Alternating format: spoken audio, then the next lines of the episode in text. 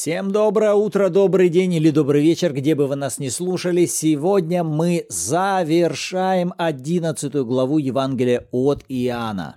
Всем привет! Вы на канале Арим. С вами Руслан и Ирина Андреевы, и это подкаст «Библия. Читаем вместе». И вместе сегодня мы читаем с 47 по 57 стихи. Мы рады, что вы любите Слово Божье, и неважно, на какой платформе вы присоединились к нам, будь то в Фейсбуке, в Телеграме, в Инстаграме, э, в Анкоре, в Ютубе, либо на платформе YouVersion, мы рады вашему участию. Добро пожаловать! И, как обычно, перед началом чтения давайте помолимся. Отец, во имя Иисуса мы благодарим Тебя за это время. Мы открываем себя для принятия Твоего служения. Святой Дух, и мы осознаем, что сами понять в Твоем Слове мы ничего не можем. Ты учи нас и говори к нам через Твое Слово. Во имя Иисуса. Аминь. Аминь. Итак, 47 стиха. Тогда первосвященники и фарисеи собрали совет и говорили, что нам делать? Этот человек много чудес творит. Если оставим его так, то все уверуют в него, и придут римляне и овладеют и местом нашим, и народом. Один же из них, некто Каиафа, будучи на тот год первосвященником, сказал им – вы ничего не знаете и не подумайте, что лучше нам, чтобы один человек умер за людей, нежели чтобы весь народ погиб. Сие же сказал он не от себя, но, будучи на тот год первосвященником, предсказал, что Иисус умрет за народ. И не только за народ, но чтобы и рассеянных чад Божьих собрать воедино. С этого дня положили убить его. Поэтому Иисус уже не ходил явно между иудеями, а пошел оттуда в страну близ пустыни, в город, называемый Ефраим, и там оставался с учениками своими. Приближалась Пасха иудейская, и многие из всей страны пришли в Иерусалим перед Пасхой, чтобы очиститься. Тогда искали Иисуса и, стоя в храме, говорили друг другу, как вы думаете, не придет ли он на праздник? Первосвященники же и фарисеи дали приказание, что если кто узнает, где он будет, то объявил бы, дабы взять его. Аминь. Вот и подошла к завершению 11 глава. И как мы видим, в конце главы уже объявлен официальный розыск Иисуса. И если мы отсмотрим с вами всю эту одиннадцатую главу, она начиналась с проблемы, которая возникла в доме Лазаря, то каким образом Иисус совершает чудо воскресения Лазаря и какая реакция проявляется на совершенное Иисусом чудо. И в данном тексте мы видим с вами, какая реакция поднялась внутри вот этого собрания первосвященников и фарисеев. И первый стих, с которого мне хочется начать, 47-го. Почему? Потому что там удивительный вопрос звучит. Что нам делать? Этот человек много чудес творит. Вы только подумайте над этой комбинацией. Что же нам делать? Этот человек так много чудес творит. И смотри, сам по себе вопрос, он хороший. Это правильно, чтобы мы задавали вопросы в отношении той или иной ситуации нашей жизни. И первое, на что нам важно здесь обратить внимание, это кому мы задаем эти вопросы. Как важно, чтобы с любым и каждым вопросом номер один мы приходили к Богу. Чтобы мы именно Его понимание искали в первую очередь. Не просто пытались обратиться к новостям этого мира, к друзьям, к соседям, может быть, даже к родителям или кому-то из родных и близких, но в первую очередь, чтобы мы обращались с этими вопросами к Богу. Потому что если оставлять эти вопросы просто на уровне души, что и сделали эти люди, то потом мы с вами знаете, что видим? Мы видим с вами реакцию мудрости, как Яков описывает, земная, душевная, бесовская. Поэтому все в порядке с тем, чтобы задавать вопросы. Главное – научиться их задавать в первую очередь к Богу и ожидать ответ от Него, а не оставаться просто на уровне души. И когда мы сейчас смотрим на вот это собрание и на их логику мышления, вот что нам делать, он столько чудес творит.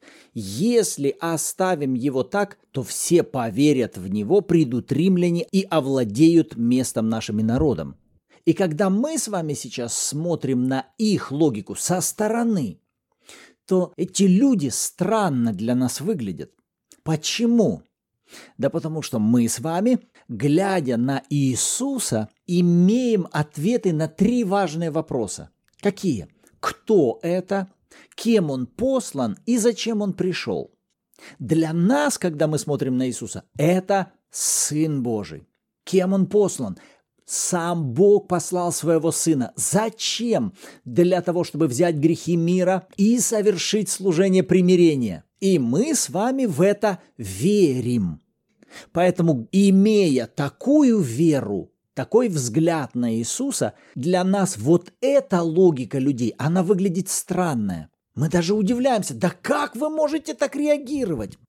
А они руководствуются такой мудростью, потому что их вера об Иисусе, она отличается от нашей веры. У них ответы на эти три вопроса. Иисус – это кто? Для них это просто сын плотника, это просто один из раввинов, который ходит. Ну да, он необычный, ну да, у него популярность, ну да, у него чудеса творятся. Второй вопрос, кем он послан? Для них он не послан от Бога. Он сам от себя ходит, проповедует и тому подобное. Хотя мы с вами уже знаем, что никогда ни один человек ничего не может делать на этой земле независимо от духовного мира. Любой и каждый человек на этой земле обязательно взаимодействует с духовным миром. И напомню, что духовных мира всего лишь два. Есть царство Бога, где обитает Святой Дух, и есть царство тьмы, где есть дьявол и его бесы. Третьей какой-то нейтральной территории под названием «человек» ее не существует. Изначально, когда Бог творил человека, Он его создал духовным существом. Почему нам важно это помнить? Да потому что, когда мы с вами сталкиваемся с тем или иным человеком, нам важно понимать, что мы сталкиваемся также с тем или иным духовным миром. Когда мы говорим сейчас об Иисусе, то мы понимаем, что все то, что делал Иисус, это делал Отец через Него, благодаря взаимодействию с Духом Святым. Но когда мы можем брать какие-то другие истории с той же самой Библии, либо из нашей жизни, то мы можем с вами видеть взаимодействие с нечистым духовным миром. И вот здесь важно отделять самого человека от влияния этого духовного мира, потому что в отношении самого человека нам всегда важно сохранять эту позицию любви. А вот в отношении какого-либо нечистого духа, который сейчас пытается действовать через него, вот в отношении этого нам важно применять власть, запрещать этому – как действовать в жизни этого человека точно так же и пытаться распространить свое влияние на нас. А каким образом возможно разобраться, где она мудрость земная, душевно-бесовская, а где Божья мудрость? Потому что, глядя вот на вот этих ребят, можно сказать, да они же вообще само сострадание. Они, как никто другой, о людях беспокоятся. Это собранный парламент, который заботится о состоянии страны. Они думают о том, чтобы восстание не поднялось сейчас среди народа, чтобы популярность Иисуса не вызвала в народе признание, что это есть тот Мессия, пришел наш царь. А значит, пришло время свергнуть Рим, и вот оно, очередное восстание сейчас поднимется, римляне придут, подавят его, и все, живого места от Израиля не останется. Как за вот этой добродетелью-то можно рассмотреть что-то ужасное, демоническое? Не так-то уж и легко. Так вот, возвращаясь к вот этим трем вопросам. Кто это? От кого пришел этот человек? И какая цель его служения? Именно ответы на эти вопросы будут открывать человека для взаимодействия либо с мудростью Божьей, исходящей свыше, либо с мудростью бесовской. Итак, я хотел бы соединить вот эти две составные. Вера Божья обязательно будет соединять нас с мудростью Божьей. Вера в ложь обязательно будет соединять нас с мудростью земной, душевной и бесовской. Если мы снова вернемся к этим фарисеям и посмотрим, что из себя представляла их вера об Иисусе, на чем она основывалась. Для них он был сын плотника, простой раввин, ходящий по Израилю. Для них он не являлся царем, грядущим на царство. И их ответы на все эти вопросы, они не основывались на истине Божьего Слова. Они основывались на чем угодно. На рассуждениях, на опыте, на анализах, на мнениях других, но не на истине. И если мы сегодня сами себе зададим вопрос, а вы чем руководствуетесь, отвечая на вот эти три вопроса? Кто перед вами? Кем он послан в вашу жизнь? И с какой целью этот человек послан в вашу жизнь? Вы чем руководствуетесь, давая ответы на эти три вопроса? Вот сами задайтесь целью просто взять себя и любого другого человека, даже самого близкого вам человека. Проверьте свое отношение веры к этому человеку. Вы строите о нем свое верование, руководствуясь чем? Мнением Бога, которое Он открыл в своем слове – или же вашим опытом, вашими симпатиями или антипатиями к этому человеку. И в соответствии с тем, что из себя представляет ваша вера об этом человеке, ровно настолько вы будете открыты для руководства мудростью, либо сходящей свыше, либо мудростью земной, душевной и бесовской в взаимоотношениях с этим человеком. Вера и мудрость напрямую взаимосвязаны. И еще один хороший критерий, который поможет мне определить, что от Господа, а что нет, это мотив. О ком я в первую очередь думаю, когда я планирую что-то сделать? Для чего или для кого я это делаю? Я для Бога это делаю. Я ищу того, что Бог хочет. Или, как написано в 50 стихе, смотри, написано, что лучше нам. И знаешь, что мне это показало? Явное наличие обычного плотского эгоизма. Что такое эгоизм? Эгоизм – это когда человек прежде всего, больше всего, чаще всего размышляет о себе самом – и кто-то скажет, ну разве это плохо размышлять о самом себе? Ведь написано, даже в Библии написано, вникай в себя и в учение. Друзья, мы не говорим о том, что нам не надо вникать в себя и в учение, но мы говорим о том, каков мотив того или иного действия, насколько мы с вами ищем того, что хочет Отец. Потому что именно это поможет нам с вами получать свободу и исцеление от эгоизма. Иисус жил и служил именно по этой модели. Он всегда держал свой фокус на том, что хочет Отец. Это было всегда его главным приоритетом и мотивом его действий. Именно этот мотив и приводит его к идеальному и совершенному послушанию Отцу. Для него было важно – а что отец думает по этому поводу? Как он смотрит на эту ситуацию? Как он хочет, чтобы я отреагировал? Мне сейчас говорить или молчать? Что мне сейчас говорить? Отец, мне нужна твоя мудрость, сходящая свыше. Мне эта мудрость нужна. Поэтому, друзья, когда мы можем честно признаться, что сейчас мной движет просто эгоизм, скорее всего, это не есть воля Божья или план Божий для меня в какой-то конкретной ситуации. Но если в этот момент я задамся вопросом, отец, а как ты хочешь, то вот это повернет меня в нужном направлении, потому что это будет выравнивать мой фокус на отца. Что ты думаешь по этому поводу, как ты хочешь, чтобы я поступила? И эти слова сейчас озвучивает как раз Каиафа, первосвященник. И для меня вот этот 50 стих «Лучше нам, чтобы один человек умер за людей, нежели чтобы весь народ погиб». Это как раз фраза является пророческим предсказанием. В 51 стихе мы читаем Сказал он это не от себя, но, будучи на тот год первосвященником, предсказал. И вот эта фраза, смотри, он это сказал не от себя. Я думаю, Господи, а от кого это он тогда сказал? И здесь Иоанн указывает, будучи первосвященником, он взял и предсказал истинный ход событий смерти Иисуса Христа. И меня тогда возник вопрос, я думаю, Господи, по сути-то это ожесточенный человек сейчас. Он неправильно верит в Иисуса. Он ненавидит в своем сердце Иисуса.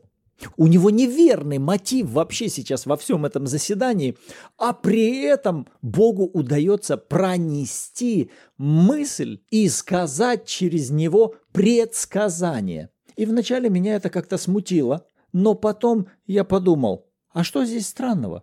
Подобные модели происходят и в противоположную сторону.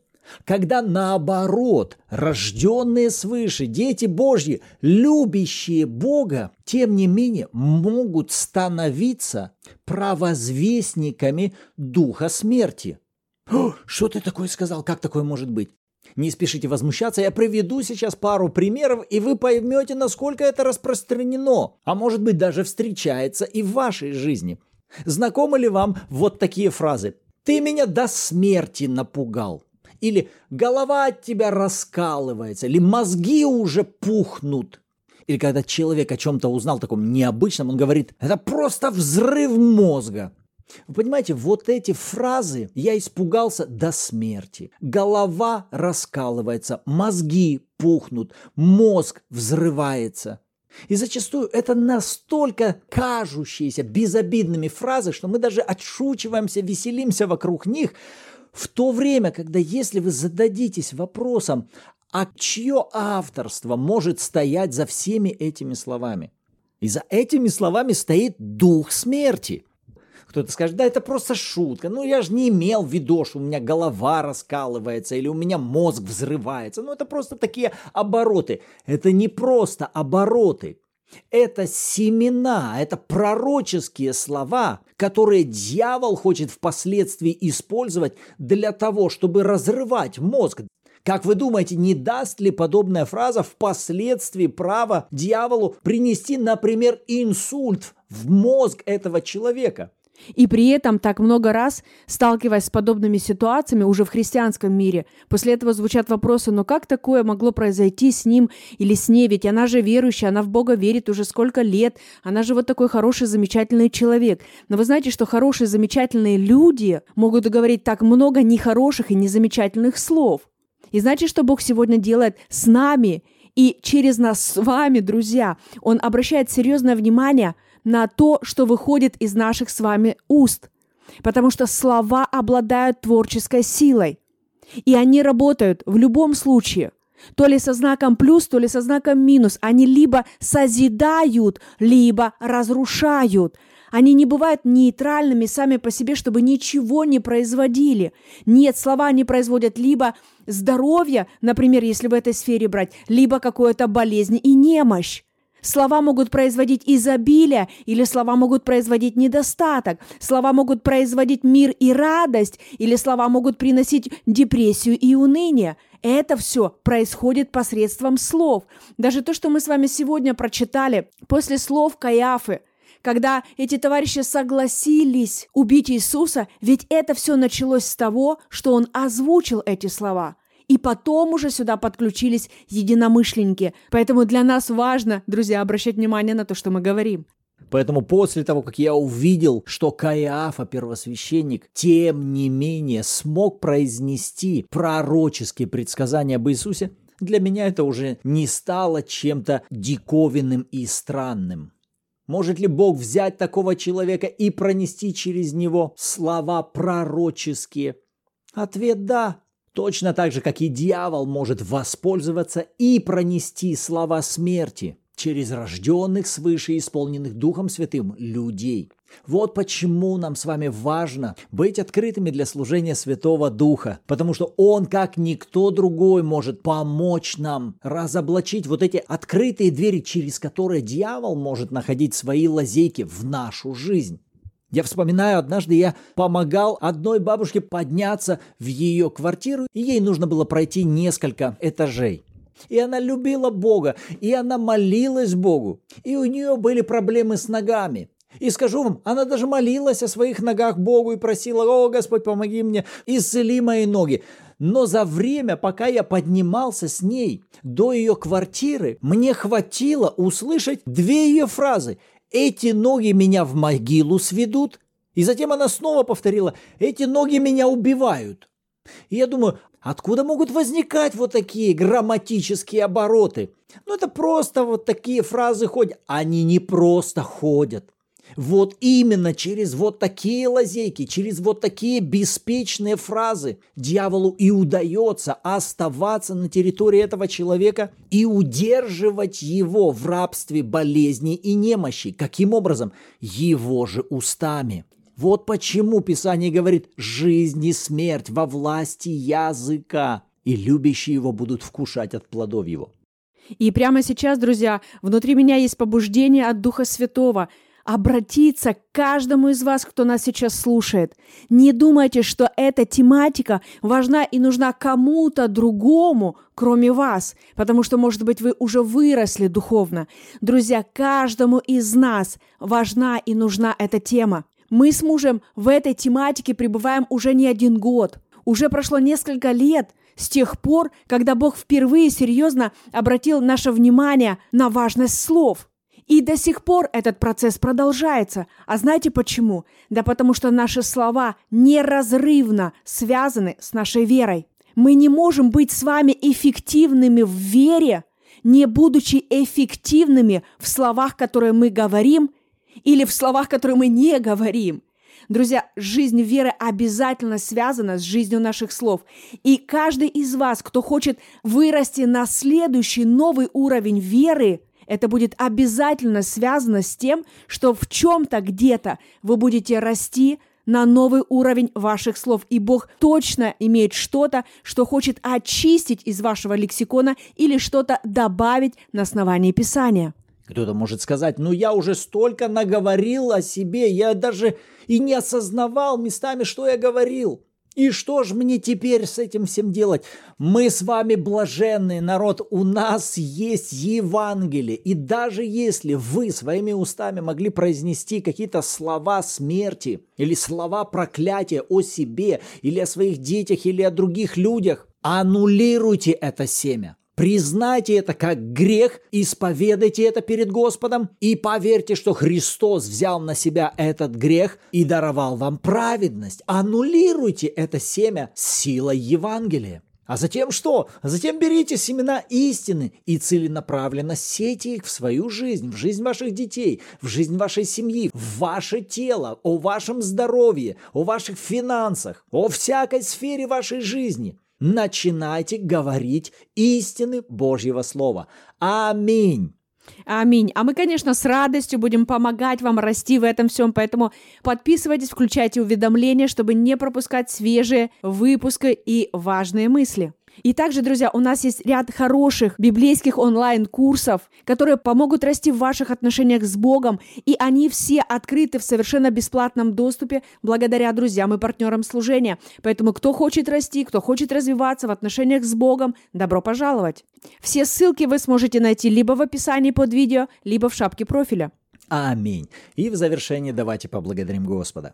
Отец, мы благодарим Тебя за Твое Слово и за служение Твоего Духа. Мы благодарим Тебя за то, что Ты наставляешь нас на всякую истину и открываешь нам то, что нам необходимо на этом этапе. Благодарим Тебя, Отец, за жертву Твоего Сына, за силу крови Иисуса и за власть Его имени. Аминь. Аминь. Рады были быть сегодня с вами. В следующем выпуске услышимся. Всем благословений. thank you